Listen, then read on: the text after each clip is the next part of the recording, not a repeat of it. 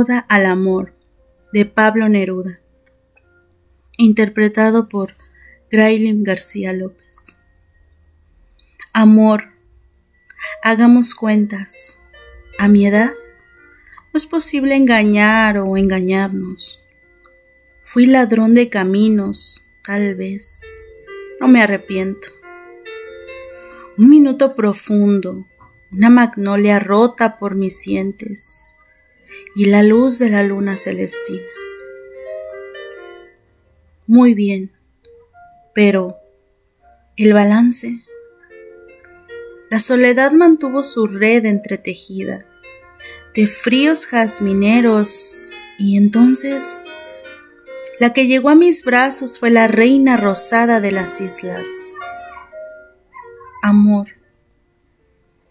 con una gota, aunque caiga durante toda y toda la nocturna primavera.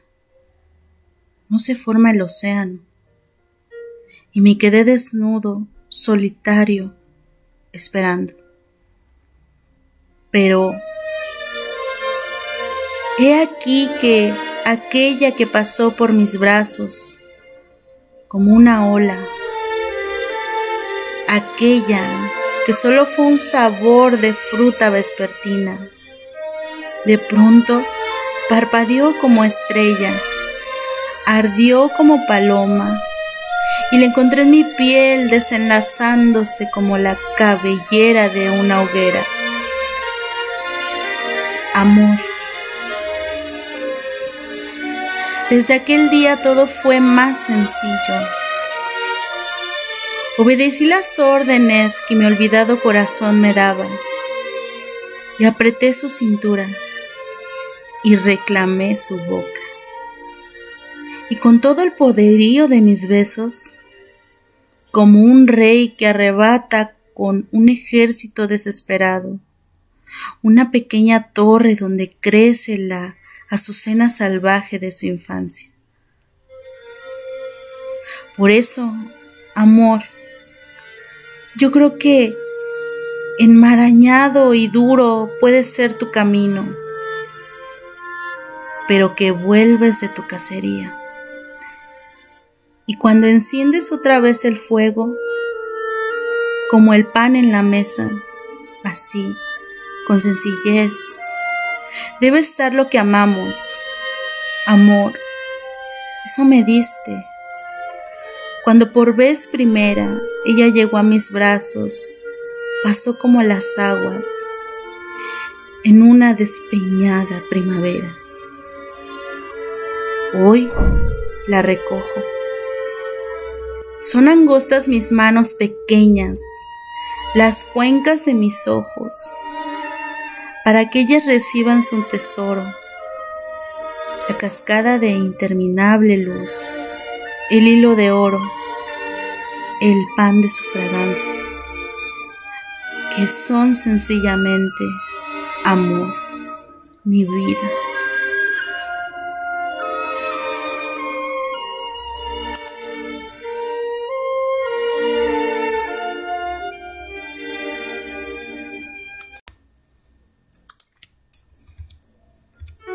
Cuento de El amor de la lluvia y el sol de María Bautista, narrado por Graylin García López.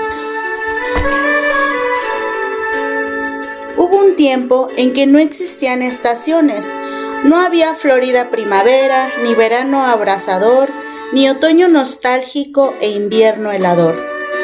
Los árboles mezclaban sus flores con sus frutos, sus hojas amarillas con sus desnudas ramas y en un mismo día podía llover y helar, hacer un frío que pelaba o el más agotador de los calores.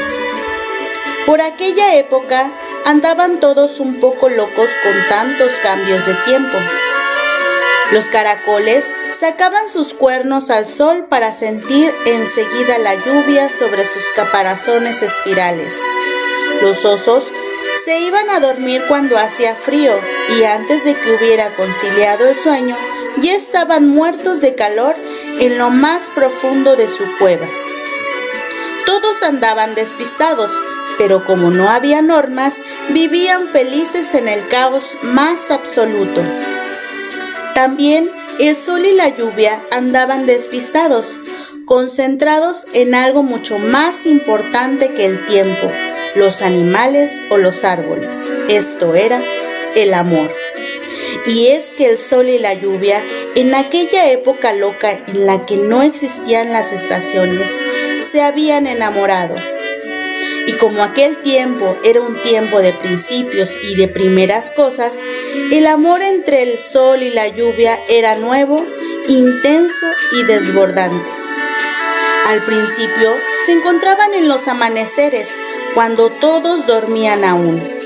Durante algunos minutos el sol brillaba con fuerza y la lluvia llenaba de agua las hojas y los campos. Con el tiempo, los amantes sintieron más y más necesidad de estar juntos. De los amaneceres pasaron a las mañanas y de las mañanas llegaron a los medios días y las tardes. Pero en aquel caos de mundo donde no había estaciones, a nadie le sorprendía que lloviera y saliera el sol al mismo tiempo. Al fin y al cabo, aquel era un mundo sin normas y todo estaba permitido. Sin embargo, un día los amantes llegaron demasiado lejos. Enamorados como estaban, las horas juntos se les pasaban en un instante. Les sabían a poco. Por eso Aquella tarde cuando el sol se preparaba para el atardecer, para desaparecer hasta la mañana siguiente, la lluvia sintió el deseo de tenerlo un ratito más a su lado. No puedes irte tan pronto. Quédate conmigo un par de horas más. Y el sol, conmovido por la dulzura de la lluvia, no pudo negarse. Aquel día atardeció dos horas más tarde, pero nadie dijo nada. En aquel mundo sin normas, todo estaba permitido.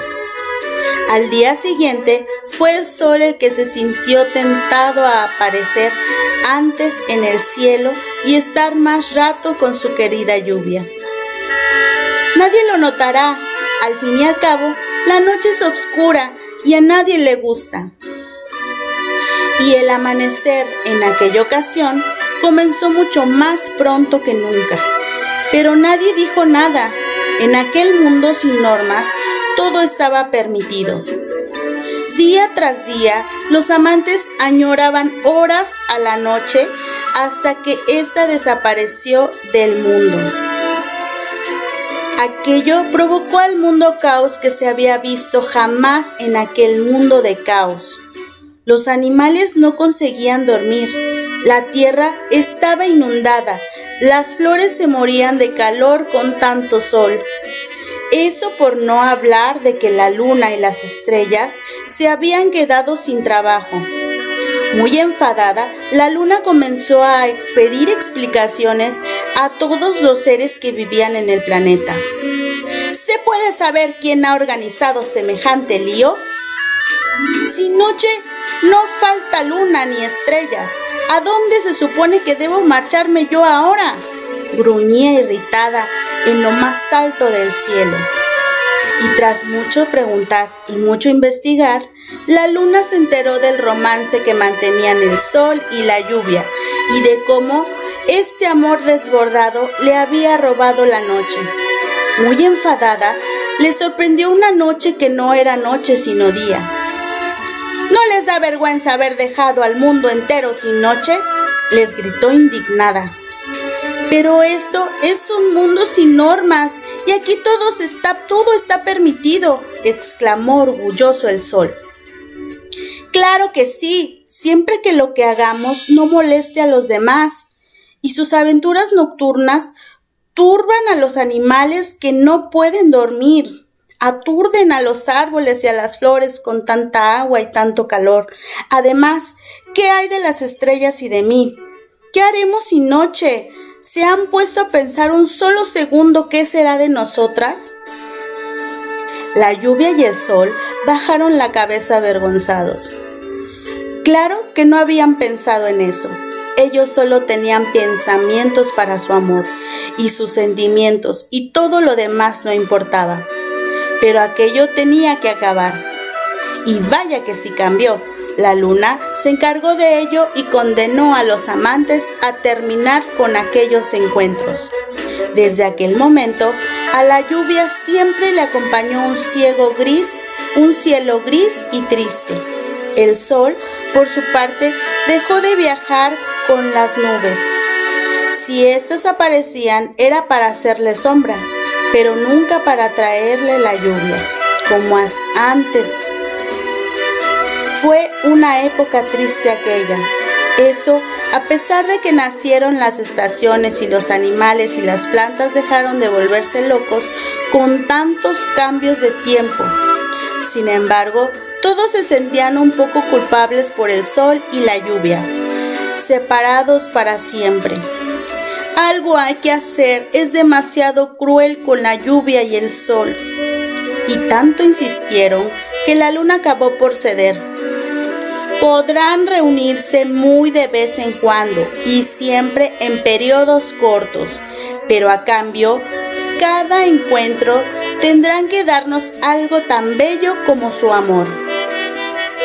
La lluvia y el sol aceptaron, volvieron sus encuentros, volvieron al mundo y ser alegres. La lluvia y el sol también cumplieron con su promesa crearon algo tan bello como su amor, el arco iris.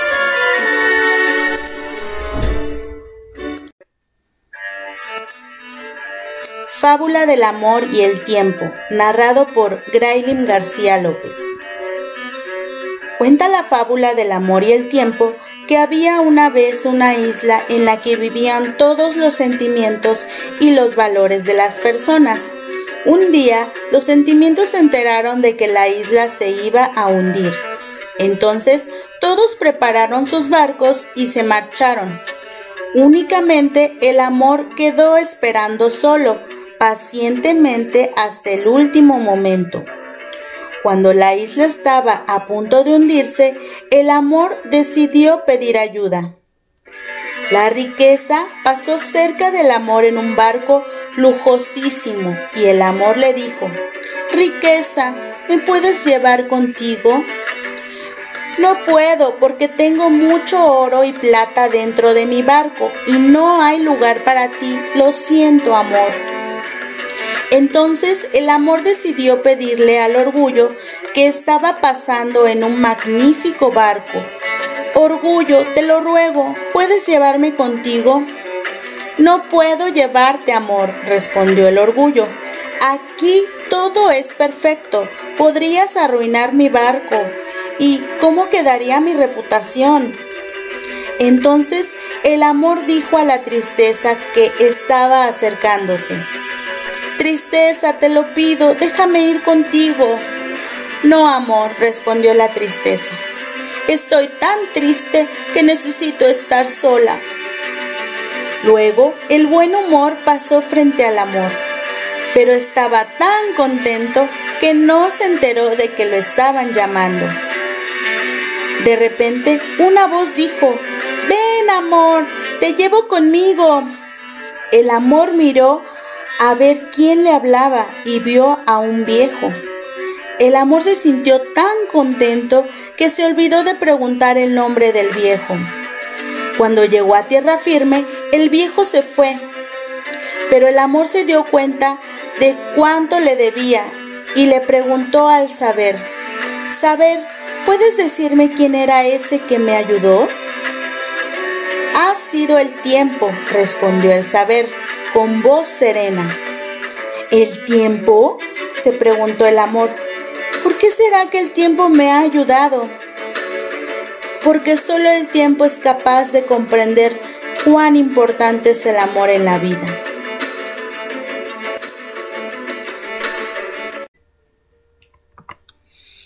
Cuento La princesa de fuego, narrado por Graylin García López.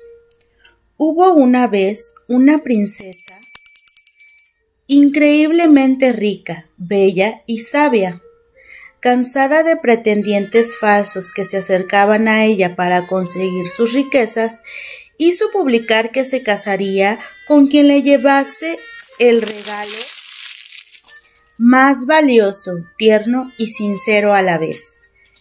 El palacio se llenó de flores y regalos de todo tipos y colores, de cartas de amor incomparables y de poetas enamorados. Y entre todos aquellos regalos, magníficos por cierto, descubrió una piedra, una simple y sucia piedra. Intrigada, hizo llamar a quien se lo había regalado. A pesar de su curiosidad, mostró estar muy ofendida, pero cuando apareció el joven, éste explicó diciendo, Esa piedra representa lo más valioso que le puedes regalar a una princesa pues es mi corazón. Y también es sincera, porque aunque no es suya y es duro como una piedra, solo cuando se llene de amor se ablandará, será más tierno que ningún otro. El joven se marchó tranquilamente, dejando a la princesa sorprendida y atrapada quedó tan enamorada que llevaba consigo la piedra a todas partes y durante meses al joven de regalos y atenciones lo llenó. Pero su corazón seguía siendo duro como la piedra. Desanimada, terminó por arrojar la piedra al fuego. Al momento vio cómo se deshacía la arena y de aquella piedra tosca surgió una bella figura de oro. Entonces comprendió que ella misma tendría que ser como el fuego y transformar cuanto tocaba, separando lo inútil de lo importante. Durante los meses siguientes, la princesa se propuso cambiar el reino y como con la piedra, dedicó su vida, su sabiduría y su riqueza a separar lo inútil de lo importante. Acabó con el lujo, las joyas y los excesos. Y la gente del país tuvieron comida y libros. Cuantos trataban a la princesa salían encantados por su carácter y cercanía, y su sola presencia transmitía tal calor humano y pasión por cuanto hacía, que comenzaron a llamarla cariñosamente la princesa de fuego. La princesa buscó incansablemente al joven, pero sus esfuerzos fueron en vano, pues él había desaparecido como las cenizas en el viento. Nunca más se supo del joven y de la princesa. Desconsolada se refugió en su país. Les brindó regalos de la educación y capacitación para trabajar sus tierras a los ciudadanos. Fue así como el, el reino y la princesa vivieron tranquilos y saludables el resto de sus vidas. El corazón de la princesa se llenó de felicidad al ver a su reino próspero y lleno de vida.